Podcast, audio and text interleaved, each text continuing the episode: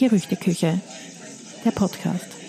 Ein Podcast aus der Gerüchteküche in Graz. Ja, hallo und herzlich willkommen zur ersten Folge von Gerüchteküche, der Podcast, in der wir uns der Frage, wer sind wir und wieso machen wir das, widmen möchten. Und dann starten wir einfach einmal. Also, wer sind wir? Wir, also ich. Ich bin in dem Fall Michael Wankerl, 51 Jahre alt, gebürtig aus Nürnberg, seit 2006 in Österreich und betreibe seit 2014 in Graz die Gerüchteküche. Das war von 14 bis 17 eher klein strukturiert mit 18 Plätzen und seit 2017 an einer anderen Location mit maximal 40 Sitzplätzen im Normalbetrieb, sage ich mal, abends 24 im Schnitt. Das bin ich. Okay. Ich bin Gabi Wankel, ich bin 52 und gebürtige Grazerin und habe mit Gastronomie eigentlich gar nichts zu tun. Ich bin im Bauwesen tätig und ich bin mit Michael seit mittlerweile zwölf Jahren verheiratet und daher natürlich ein bisschen auch in der Gastronomie verhaftet. Ähm, um die Frage zu klären, wieso machen wir das, müssen wir zuerst vielleicht erklären, was machen wir denn? Was machst du? Ja, also ich betreibe ein Restaurant, ähm, das 2014 gestartet hat mit dem Anspruch, ähm, radikal regional hätte es mal sein sollen, war dann ein bisschen, ja, man muss das ein bisschen abschwächen, weil viele Sachen drüber sind, ein bisschen schwierig sind. So war es dann, dass man sagt, alle Grundprodukte müssen aus Österreich sein. Das war der Zugang. Also wir haben ganze Tiere verarbeitet, alles was man essen kann, ist verarbeitet worden, ist geschlachtet worden auf einem Hof, den wir kennen. Und so haben wir gestartet. Mittlerweile ist die Entwicklung dahingehend nach vielen, vielen Jahren, dass wir mittlerweile bei pflanzenbasierter, sprich veganer Küche angekommen sind, was für mich lang nie ein Thema war. Nein, das stimmt. Ich kann mich erinnern an einen Ausspruch von dir, der hieß da, vegan kochen macht keinen Spaß. Jetzt wird es dann doch vegan. Ja, wie gesagt, das hat die Entwicklung für mich so mitgebracht. Das hat sie die letzten Jahre immer abgezeichnet, dass es mehr und mehr zum Thema für mich wurde, das Gemüse, sag ich mal, in den Vordergrund rückt, was auf einerseits klimaschutztechnische Gründe hat, nachhaltige Gründe, wenn man weniger Fleisch essen würde, könnte man viele Sachen verändern. Das war für mich so die Thematik und das hat sich jetzt über mehrere Jahre abgebildet, dass wir mittlerweile da angekommen sind, dass wir sagen, das geht Früher der Ausspruch, es macht keinen Spaß, kommt natürlich daher, wenn du klassisch französisch ausgebildet bist, ist Butter und solche Sachen sind natürlich eine, eine grundlegende Basis für die Küche. Von der will man normal halt nicht runtersteigen. Also das macht es nicht ganz so einfach. Je mehr man ins Thema reinwächst und sich damit identifiziert und ein bisschen schaut, was kann ich tun, je einfacher wird es und je logischer wird die Geschichte eigentlich auch. Ja, wenn ich jetzt zurückdenke, also wie wir uns kennengelernt haben, haben wir uns ja ein paar Dinge erklärt. Das erste war, wir wollen nie wieder heiraten, beide nicht. Und das zweite war von dir ein Ausspruch, ich möchte nie mehr selbstständig sein. Hat prima funktioniert. Hat prima funktioniert. Wir waren ein halbes Jahr später ungefähr verheiratet. Und nach einigen Jahren bist du dann doch mit der Idee wieder herausgerückt, du möchtest dich ganz selbstständig machen. Du warst in Deutschland ja schon auch selbstständig mit einem sehr großen Betrieb und auch sehr erfolgreich. Und wie du nach Österreich gekommen bist, bist du dann wieder ins Angestelltenverhältnis zurückgekommen. Ähm, wieso wolltest du dir dann wieder selbstständig machen? Naja, wie gesagt, das ist eine ganz, eine ganz einfache Geschichte. Du kannst Sachen nur bewegen und verändern, wenn du sie selbst entscheiden kannst. Und großteils bist du nicht in einem Angestelltenverhältnis in einem gewissen Korsett gefangen, das nämlich dem Konzept des Lokals, in dem du arbeitest, geschuldet ist, wo du dich mehr oder weniger frei bewegen kannst. Wenn du selbst in der Hand hast, die wirtschaftliche Seite selbst in der Hand hast und auch alle anderen Seiten, ähm, tust du dich nämlich relativ leicht, das nach außen zu tragen, was du gerne machen würdest.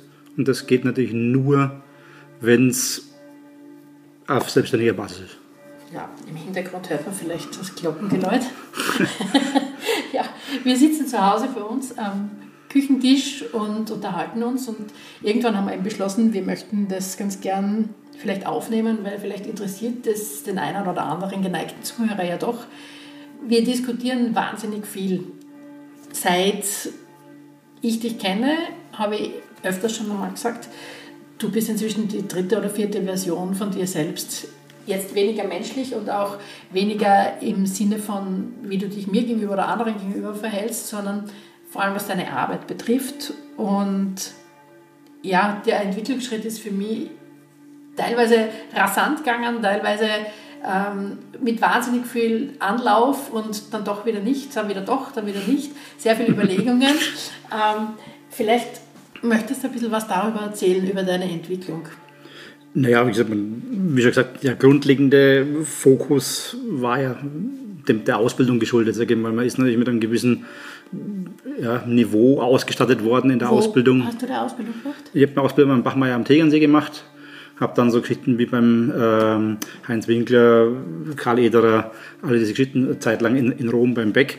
Und das sind so Geschichten, die dich natürlich in einer gewissen Geschichte prägen, wohin deine gastronomische Reise geht, sage ich jetzt einmal Also auch. unterm Strich extrem klassische, vielleicht französische Hochküche. Ja, wie gesagt, das war halt zu der Zeit, wie ich gelernt habe, aber in den Betrieben war, war also Butter zum Beispiel ein Thema, da hat keiner drüber nachgedacht, ob ich mehr Butter, weniger Butter, Soßen mit Stopfleber binden und solche Geschichten, das ist alles cool, aber meiner Meinung nach halt heutzutage gar nicht mehr zeitgemäß und das sind so Sachen, die Entwicklung, die da stattfindet, ist die, die man halt einfach, dass man mehr drüber nachdenkt, muss ich das, kann das so, kann man anders an die Sache rangehen und das sind die Entwicklungsschritte, die halt die letzten Jahre mal mehr, mal weniger rasant gekommen sind.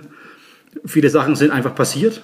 Über andere Sachen hat man lange nachgedacht, an, wie schon gesagt, einen Anlauf genommen, gesagt, das machen wir jetzt.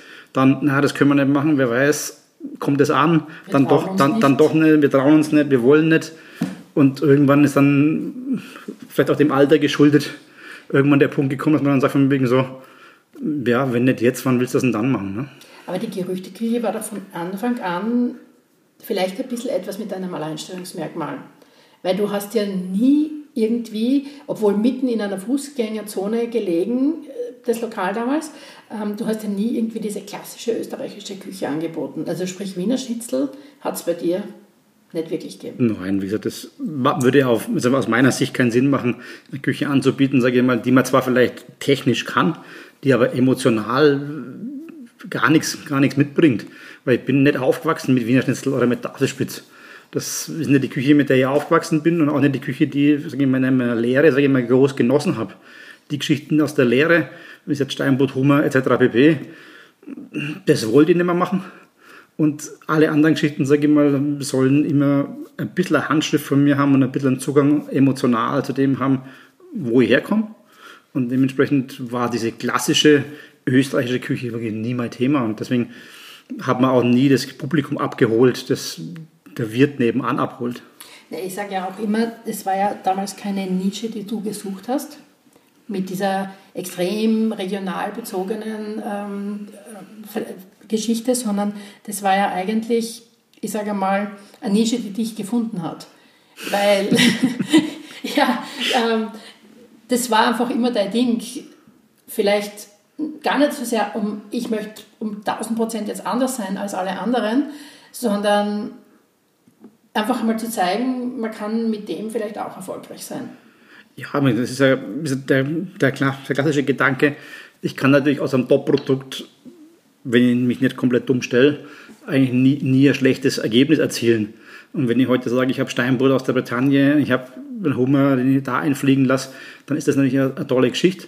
Ich bin nur der ganz festen Überzeugung mittlerweile und auch damals schon, dass man auch ein Top-Produkt in der Region hat und man nur wissen muss, wie man damit umgeht. Und das war von Anfang an eigentlich die Prämisse, dass wir, wenn wir das machen, dass wir nicht Produkte aus dem Ausland einfliegen lassen, sondern das nehmen, was wir vor der Haustür haben.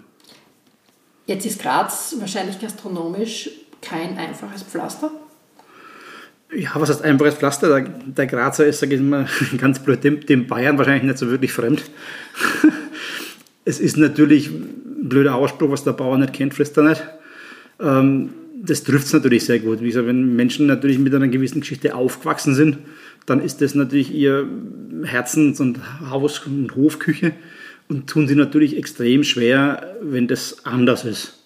Das ist der grundlegende erste Gedanke, ist dann halt immer, wegen, dass es nicht so schmeckt, wie sie es seit Jahren gewohnt sind. Aber das war halt einfach die Problematik, mit der wir uns seit Anfang an auseinandergesetzt haben. Ja, wobei es hat ja bei dir jetzt auch nicht wirklich Sachen gegeben, die man nicht kennt, sondern das waren einfach Dinge, die man wahrscheinlich eher selten im Gasthaus oder im Wirtshaus oder im Restaurant vor allem bekommt. Ja, es war halt gerade am Anfang mit der Geschichte von wegen, wenn man alles vom Tier verwertet, dann geht es mir schon dahin los, dass dann die, beim, beim Rindfleisch und beim Schwein verstehen das die Menschen noch, wenn wir dann angefangen haben, Hahnenkämme zu verkaufen und solche Sachen. Ja, Drachen. Das war, das war eigentlich dann äh, die Geschichte, das kannst du natürlich klein schneiden, also Ragout machen, dann merkt sich kein Mensch. Und dann, wenn man ein bisschen provokant ist und ein bisschen herzeigen will, was mir nicht fremd ist, äh, ähm, dann gart man diese Geschichte und legt sie halt so auf den Teller, wie sie ist. Dann hast du halt so ein gezackeltes Ding auf dem Teller liegen und dann kommt die Aussage, ja, heute gibt es Drachen. Mhm. Und ja, das sind die Menschen halt in dem Fall nicht mehr gewöhnt gewesen, weil man nicht aus dieser Überflussküche momentan halt nur die edlen Teile und nur die schönen Teile und alles andere kommt irgendwie in die Wurst oder sonst irgendwo hin. Und das war mir immer zuwider. Also wir haben gesagt, wenn wir es verwerten, dann verwerten wir alles. Und das macht es natürlich speziell. Naja, es macht ja gar keinen Sinn, solche Teile eben bewusst zu verwenden und sie dann zu verstecken.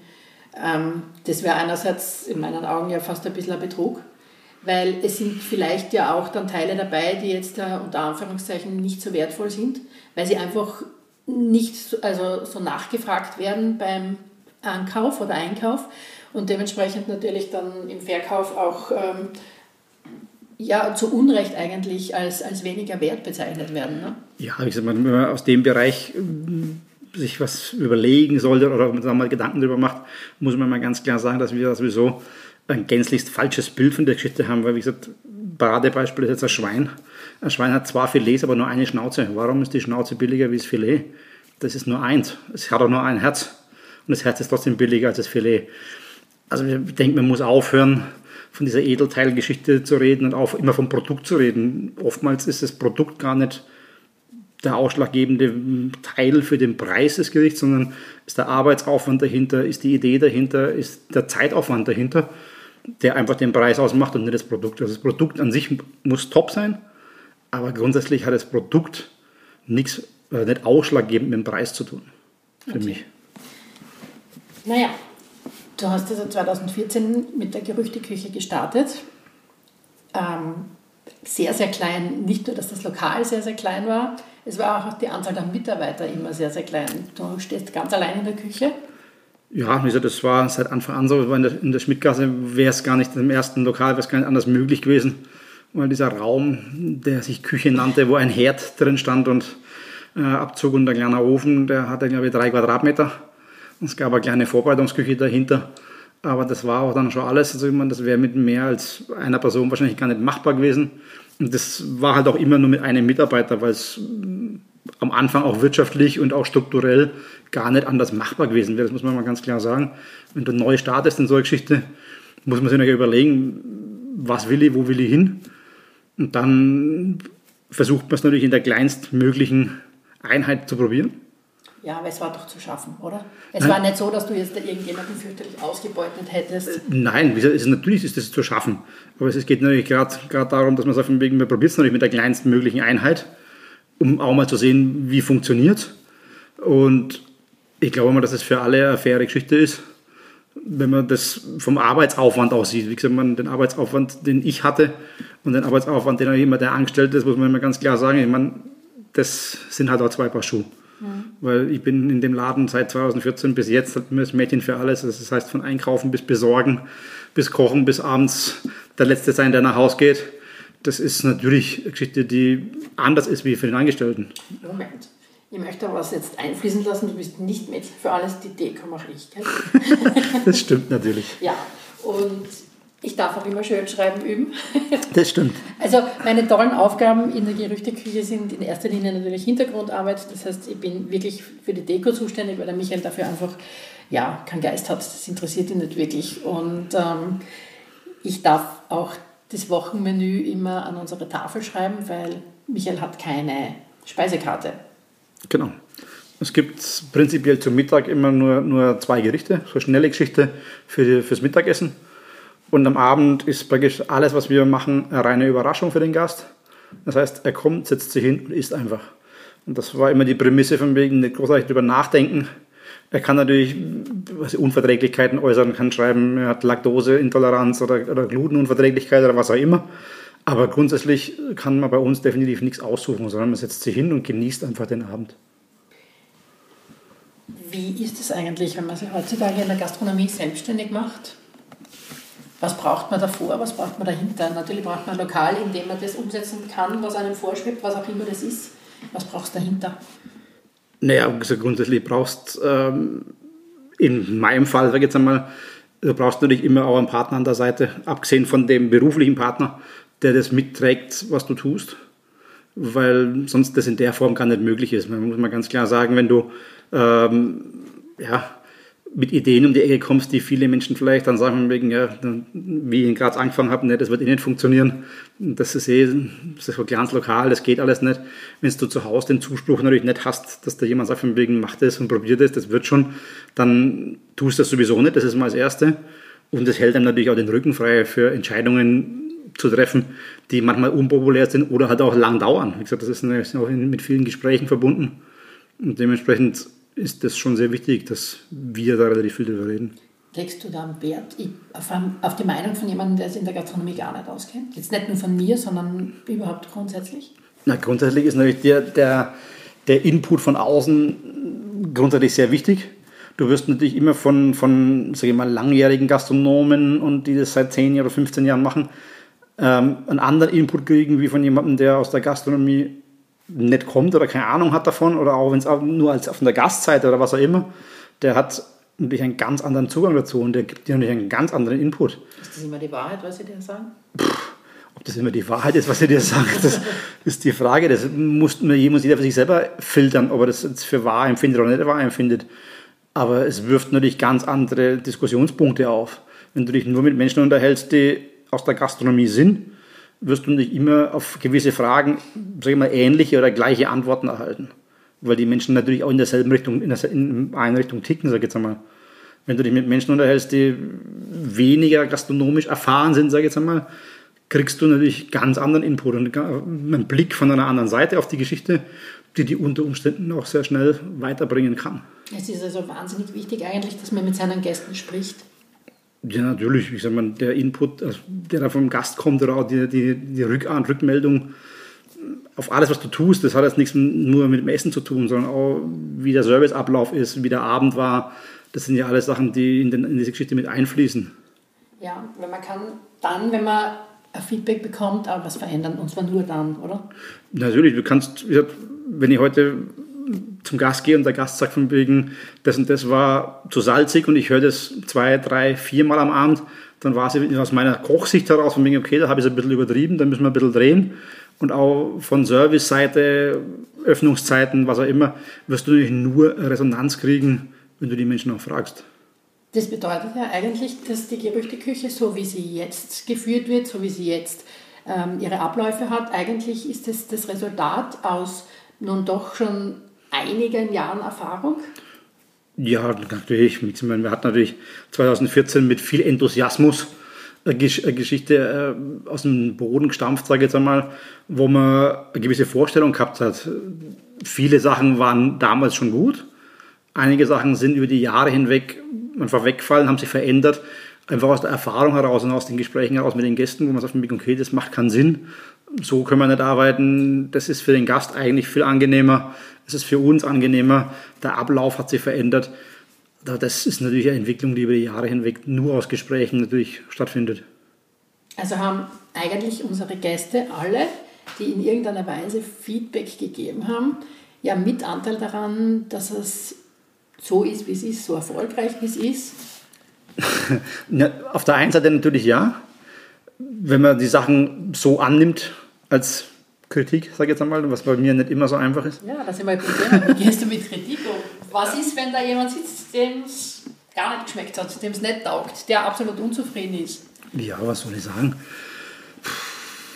Ich kann im Prinzip in die Küche gehen und kann denjenigen anschreien, der es gemacht hat. Das war ich dann selber. ähm, wenn es nur, nur um die Speisen geht, ist es natürlich mein Job, jeden Tag so gut zu performen wie irgendwie möglich. Also sprich, mich jeden Tag auf demselben Niveau zu bewegen oder zu verbessern.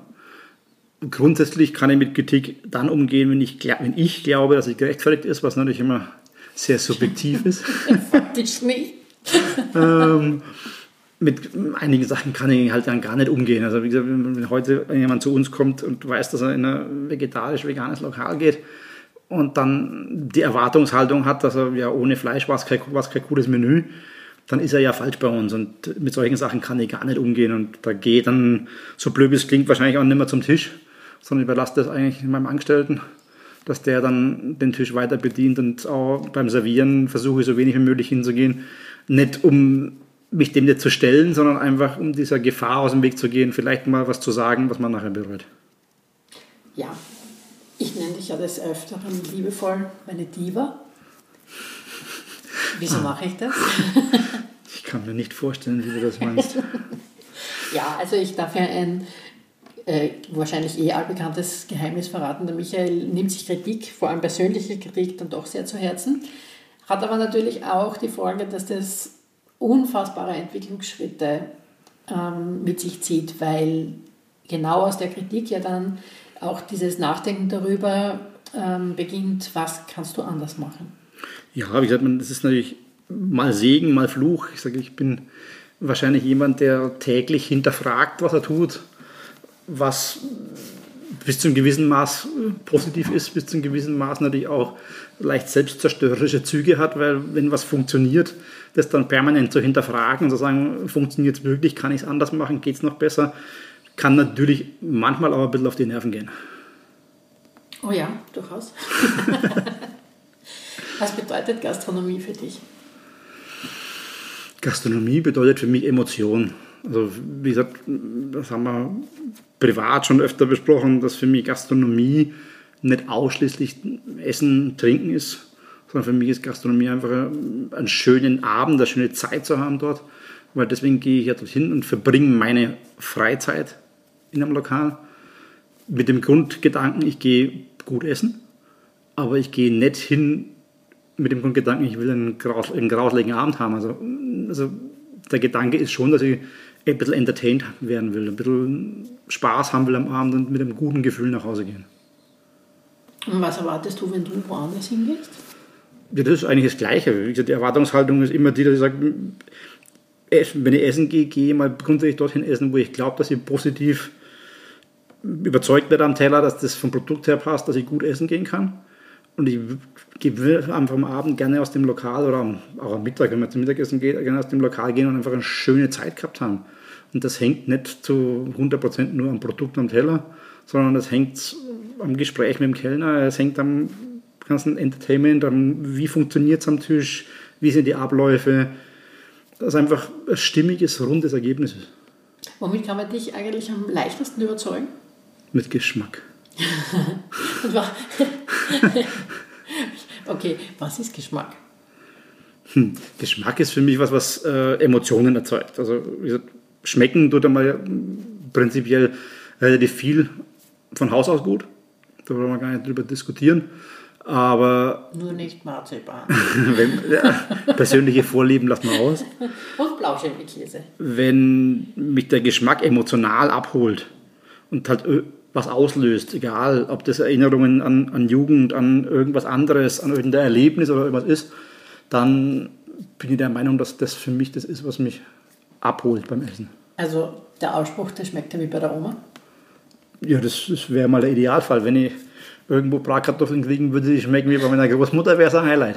Ja gut, wir wissen, das wirst du in Österreich wahrscheinlich nicht bekommen, wie du schon immer wieder feststellst, wir können das nicht.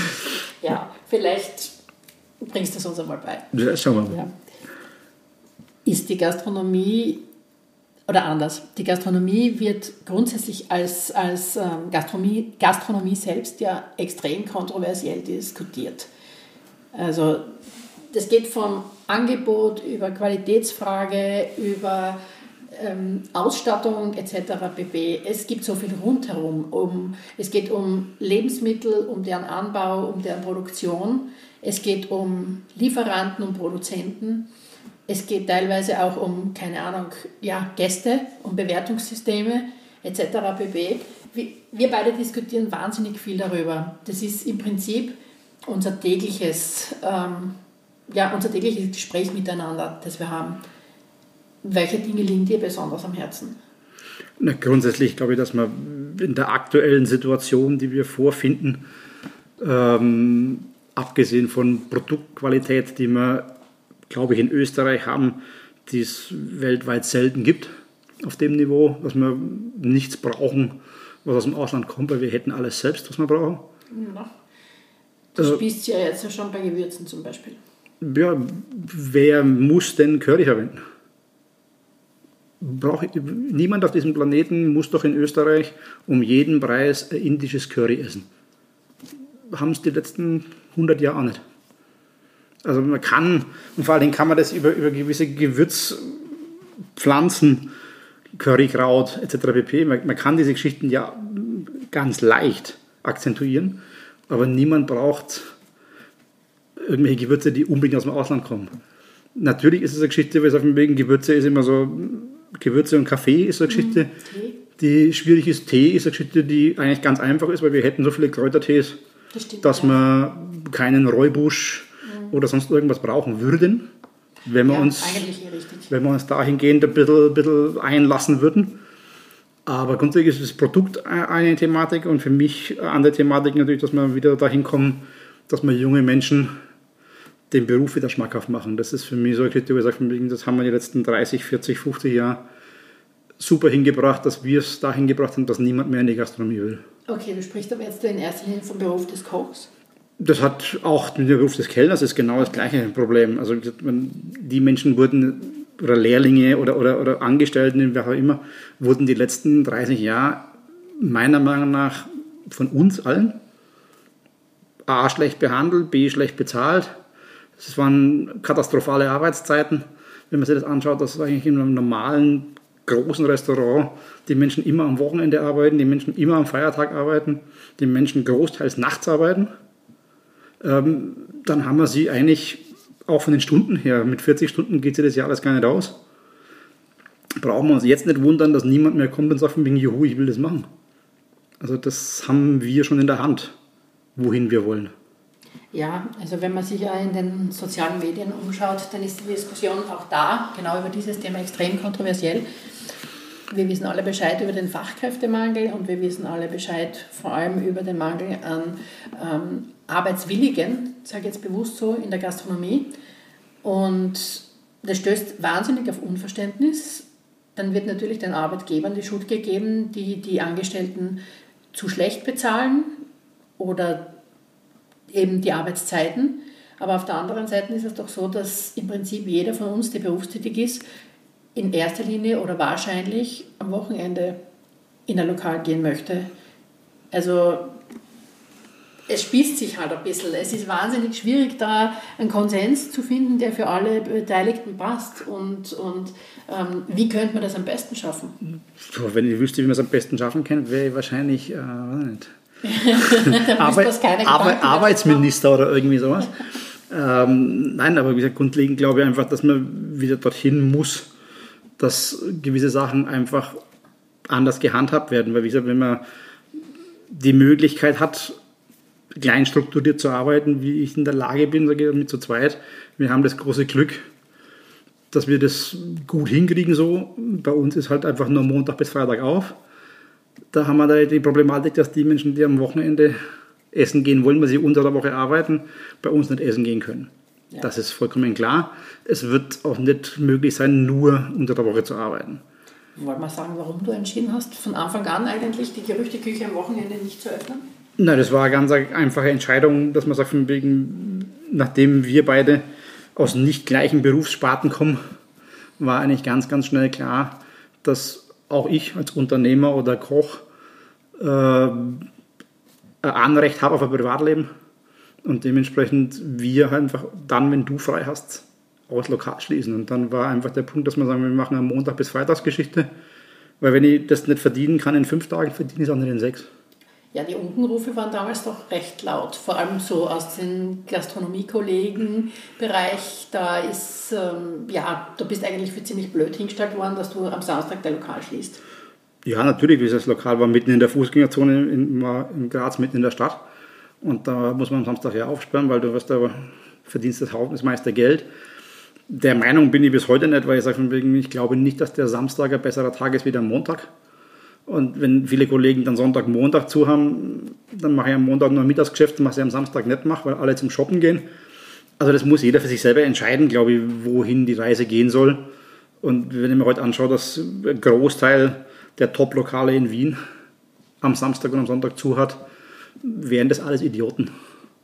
Also ich glaube nicht, dass das so ist, sondern ich glaube, dass die Jungs schon ganz genau wissen, was sie tun mhm. und dass man einfach einen gewissen Rahmen schaffen muss und so blöd es klingt, dem Gast vielleicht auch einen gewissen Rahmen vorgeben muss, weil ansonsten wird das wahrscheinlich in der Geschichte ausufern, dass man so die eierlegende Wollmilchsau produziert, dass man eigentlich alles anbieten und für jeden da sein muss. Und das kann ja nicht funktionieren, wenn ich heute in der Pizzeria gehe, dann gehe ich Pizza essen und nicht Sushi. Meinst du, du musst deine Gäste erziehen? Bis zum gewissen Grad. Ähm, erziehen klingt immer blöd, aber ich glaube, einen Rahmen vorgeben. Wie gesagt, wenn ich heute, Erziehung ist vielleicht das falsche Wort, aber wenn ich heute zur Sparkasse möchte Geld abheben, kann ich das Montag bis Freitag und am Freitag nur bis 15 Uhr, wenn es blöd läuft. Da hat noch nie einer gefragt, warum man am Samstag nicht an Schalter kann, weil halt einfach keiner da ist. Und da war auch noch nie einer am Samstag. Und deswegen stellt sich für mich die Frage nicht, warum ich nicht entscheiden kann, meine Geschäftszeiten so zu handeln, wie sie für mich am besten sind. Macht die Sparkasse ja. Natürlich, es ist, glaube ich, gar nicht so sehr darum gegangen, ob du das jetzt dann nicht selbst entscheiden kannst, sondern ob das nicht vielleicht kontraproduktiv fürs Geschäft ist. Das mag am Anfang sicherlich schwierig sein, dass die Menschen verstanden haben, warum am Samstag zu ist.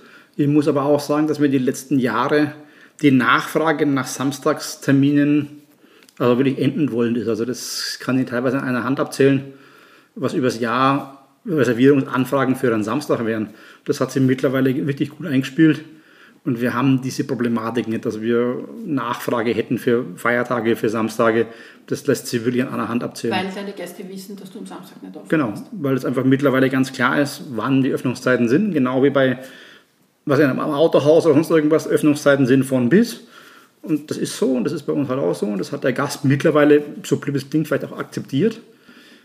Wir haben auch im Zuge dieser ganzen Geschichte Fragen an die Gäste, was wollen sie, wie soll der Ablauf sein ja, uns dazu entschlossen und entschieden, wirklich nur noch einen Reservierungsslot, sage ich jetzt einmal, oder eine Reservierungszeit zuzulassen. Also bei uns beginnt der Abend immer um 18.30 Uhr für alle gleichzeitig, was uns die Möglichkeit gibt, wenn wir zu zweit sind, viel mehr auf den Gast einzugehen, viel mehr da zu sein für den Gast. Und ich glaube, dem, was wir wollen, sprich einen tollen Abend bieten, natürlich zu 100 Prozent in die Karten spielt. Okay, jetzt ist es so, dass man als Gast eben, wie gesagt, man weiß, bei dir beginnt der Abend um 18.30 Uhr, man sollte möglichst pünktlich erscheinen. Und was passiert dann? Ja, und dann passiert eigentlich für alle Gäste gleichzeitig die Frage nach Aperitif, alkoholfrei oder mit Alkohol. Und wir starten den Abend dann ganz entspannt, wirklich mit einem Durchservieren eines pflanzenbasierten Sechsgangmenüs. Je nachdem, vom Tempo so angepasst, sage ich mal, dass wir uns im Großteil immer nach demjenigen im, im Lokal richten, der am langsamsten ist. Weil es macht natürlich keinen Sinn, wenn du hast 20 Gäste, die ersten vier sind fertig und die anderen sitzen noch und brauchen halt ein bisschen länger, richten wir uns grundsätzlich mit dem Tempo, das wir wirklich am weiteren Menü haben, nach denen, die am langsamsten sind am Abend. Ich habe das ein paar Mal schon erlebt, wenn ich auch in der Gerüchteküche war und ich bin dort, wenn ich bin, eigentlich meistens auch als Gast, dass das Ganze dann in einem quasi wie eine große Gesellschaft ausartet. Jetzt nicht, dass man jetzt da unbedingt ständig sich mit allen unterhält, aber dass es auch von Tisch zu Tisch miteinander gesprochen wird, was ich eigentlich sonst in den Lokalen, wenn wir irgendwo hingehen zum Essen, eigentlich nicht erlebe. Findest du das cool? Ja, gut, das ist natürlich dieser, dieser Kleinteiligkeit geschuldet, die bei uns halt so ist dass wenn der Kellner am Tisch steht und was erklärt, oder wir zu zweit am Tisch sind und was einschenken, dass der Nebentisch ja sowieso auch immer mithört, der es dann wirklich als nächstes serviert kriegt. Und so entsteht automatisch ein bisschen so das Gespräch untereinander und auch unter den Tischen, was ich grundsätzlich gar nicht als negativ empfinde, weil ich glaube, dass das dem emotionalen Gefühl des Abends eher positiv beiträgt. Hast du nicht Angst, dass das nach hinten losgeht? Weil wenn es jemandem nicht passt, wenn jemand extrem kritisch ist, wenn jemand Kritik hat, dass sie das an den nächsten Tisch überträgt und so weiter? Nein, damit muss man einfach in dem Augenblick umgehen und muss man einfach leben können damit. Und das glaube ich, dass unsere Gäste, äh, glaube ich, schon so mündig sind, dass sie das, was sie am Teller haben, probieren und nicht erst hören, was dann nebenan sagt, wegen schmeckt man, schmeckt man nicht, sondern jeder probiert, verkostet und hat ja seine eigene Meinung zu dem, zu dem Thema. Natürlich kann das mal kippen. Das muss man dann aber halt im Griff haben. Also da muss man halt dann auch reagieren und auch mit den Menschen dann auch sprechen und anbieten, was wir ja auch machen im Sechsgang-Menü, wenn jemand dabei ist, der von wegen, das kann er gar nicht, das ist für ihn, geht es geschmacklich nicht, dass wir immer ein anderes Gericht kochen. Was noch nicht vorkommen ist, weil das will dann immer keiner. Aber wir bieten es den Menschen auf jeden Fall an oder dem, oder dem Gast, wenn irgendwas gar nicht für ihn geschmacklich gar nicht geht, dass wir ihm dann nicht was anderes machen. War für dich eigentlich der erste Lockdown die, mh, mm, der Ausschlag, etwas zu verändern? Der erste Lockdown war äh, grundsätzlich einmal ein bisschen Niederschlag. Aufgrund dessen, dass ich im Januar, Februar mit einer Hüft-OP außer Gefecht war und wir eigentlich am 1. März wieder ins Geschäft gestartet sind und am 13. oder dann am 16. März ähm, das Lokal eigentlich mal geschlossen haben für zwei Monate, ähm, war natürlich ein Niederschlag. War auch eine Woche lang ein bisschen schwierig. Oh ja, das war so rein, rein emotional mit der Überlegung, soll man das weitermachen, soll man das nicht machen, hat das überhaupt Sinn, was wir da machen? Und dann war aber halt auch relativ schnell durch unser beider Gespräche klar, dass wenn wir was verändern wollen und die Richtung verändern wollen, dass das jetzt die Chance dazu ist, weil was soll denn Schlimmeres passieren wie zusperren? Und dann war relativ schnell klar, dass diese, dieser Schritt, über den ich lange nachgedacht habe, also wirklich auch lange Jahre nachgedacht habe, das pflanzenbasierter zu machen oder mehr Fokus aufs Gemüse zu legen, Fisch wegzulassen, Fleisch wegzulassen. Der Gedanke war dann relativ schnell ganz klar gefasst, zu sagen, wegen, wenn wir jetzt wieder aufsperren dürfen, dann wird es so, wie ich das will. Okay, heute ist der 31. Oktober und morgen ist Feiertag und ab 2. November startest du vegan. ja, wie gesagt, das war jetzt dann die, die für mich eigentlich einzige Konsequenz aus der Geschichte, dass wir die letzten zwei Jahre mit einer 80-20-Geschichte gefahren sind, also 80 pflanzlich, 20 tierisch. Und ähm, ähm, ja, was immer ein bisschen Fragen aufgeworfen hat, von wegen 20 tierische, weil wir Juhu, 20% Fleisch, dass natürlich tierisches Protein auch Eier, Milch und Butter sind vergisst man da relativ schnell, also da sind die 20% schnell, die schnell erschöpft. Ähm, die Konsequenz daraus war für mich eigentlich, dass man dann irgendwann auch aufgrund einer Veranstaltung, die wir hatten mit relativ vielen Veganern, gesagt haben, wir kochen heute mal für den ganzen Abend vegan und erzählen es aber niemandem. Und haben dann nachher die Gäste gefragt, ob irgendwas nicht passt hat, ob alles in Ordnung war, ob alles was gefehlt hat, was gefehlt hat, ob irgendwas abgegangen ist. Und eigentlich der ganze, das ganze Restaurant am Abend einhellig auf dem es war großartig. Und es hat alles passt und es hat bisschen nichts abgegangen. Und dann war eigentlich relativ schnell klar, dass wir den Schritt gehen wollen, um einfach dann auch ganz pflanzlich zu werden. Weil wenn ich das Geschmacksbild, das ich gerne vermitteln möchte, vermitteln kann, ohne tierisches Protein, dann kann ich es auch ganz entspannt einfach weglassen. Und das tun wir eigentlich, sprich ab 1. November. Gibt es bei dir Fleischersatzprodukte? Nein, also wie gesagt, wir versuchen alles zu tun, um diese hochverarbeiteten chemischen Geschichten, die aus irgendwelchen Proteinen, die irgendwie ausgeschwemmt werden und mit Klebstoff, also sprich mit Bindemitteln zusammengebunden werden, nur damit sie aussehen wie Fleisch. Ähm, da verzichtet man gänzlich drauf, weil das für mich überhaupt keinen Sinn macht. Du kannst das über Geschichten mit, mit, mit Kochi, fermentierten Gemüse, man so Tempeh-Geschichte ist, was ein normaler Sojabohnen ist, was man ganz toll aus Käferbohnen und solche Sachen machen kann, dass man da Produkte erzeugt, die man auch braten kann und die fleischähnliche Konsistenzen erreichen. Damit experimentieren wir noch ein bisschen, aber grundlegend funktioniert diese Küche wunderbar ohne jegliche chemischen Ersatzstoffe. Wo wird es hingehen? Wo wird es hingehen? Ich glaube, dass ähm, ohne den, den erhobenen Zeigefinger zu haben, ist meine grundsätzliche Meinung, wenn meine Generation es schaffen würde, sich fünf Tage die Woche vegetarisch oder vegan zu ernähren und dann zwei Tagen die Woche Fleisch zu konsumieren, von Bauern, die die Viecher draußen rumlaufen haben, die auf der Weide umeinander rennen, dann wäre unsere Generation die Generation, die die Massentierhaltung abschaffen kann. Was auch bedeutet, wir müssten nicht mehr Soja, Mais und etc. pp. irgendwo in Südamerika anpflanzen, um unsere Viecher zu füttern. Also es wäre klimatechnisch ein Schritt, der unglaublich groß wäre.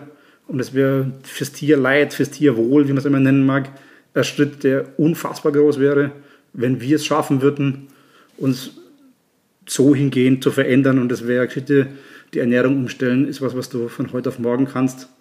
Das ist eine Geschichte, die ganz, ganz einfach wäre. Naja, also ich würde mal sagen, ja, ich weiß ja, dass uns beiden der Gesprächsstoff selten bis nie ausgeht, dass wir uns wahnsinnig viel über diese Dinge unterhalten, dass wir uns auch äh, sehr viel informieren. Ich habe schon vorher gesagt, es gibt da einige ähm, Dinge, die wir sicherlich öfters besprechen, sei es jetzt äh, Produzenten, sei es Lebensmittel, sei es auch gewisse Lebensstile wie Nachhaltigkeit oder Low Waste etc. pp. Ich glaube, wir haben in Zukunft auch noch einigen Stoff für unseren neuen Podcast und wir freuen uns aufs nächste Mal. Bis bald. Ciao.